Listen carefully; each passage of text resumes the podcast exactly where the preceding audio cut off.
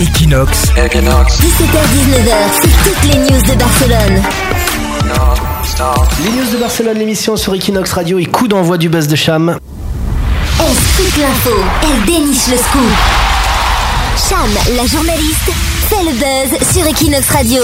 Travailler avant 10h est mauvais pour la santé. Une récente étude menée par le docteur Kelly de l'université d'Oxford révèle que notre corps est réglé sur un certain cycle et qu'on ne peut pas le forcer à en changer.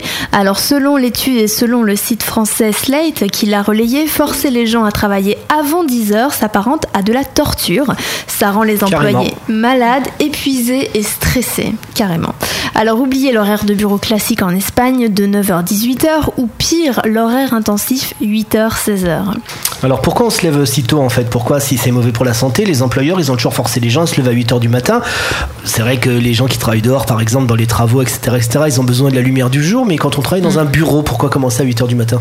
C'est une excellente question hein, à laquelle il faut répondre. D'ailleurs, idéalement, les enfants ne devraient pas commencer avant 8h30, les adolescents et les jeunes adultes avant 11h, et donc les adultes, on l'a dit, avant 10h. Commencer à travailler donc à 9h, voire à 8h, a des conséquences sur nos performances, notre humeur et notre santé mentale.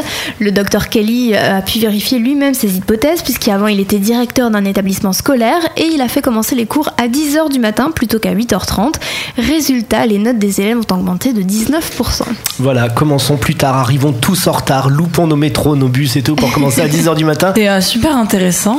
Commencer à 11h pour les jeunes, pourquoi pas Ouais parce que Voilà. les rythmes scolaires ils sont super durs. hein. Ouais, Quand t'es à ouais, l'école moi je me. Je rappelle commence à c'était 8h horrible. quoi. ouais, au collège et tout. Le docteur Kelly explique qu'on ne peut pas modifier notre rythme de 24 heures, on ne peut pas apprendre à se lever à une certaine heure, notre corps est réglé sur le soleil et on n'en est pas conscient puisque cela dépend de notre hypothalamus.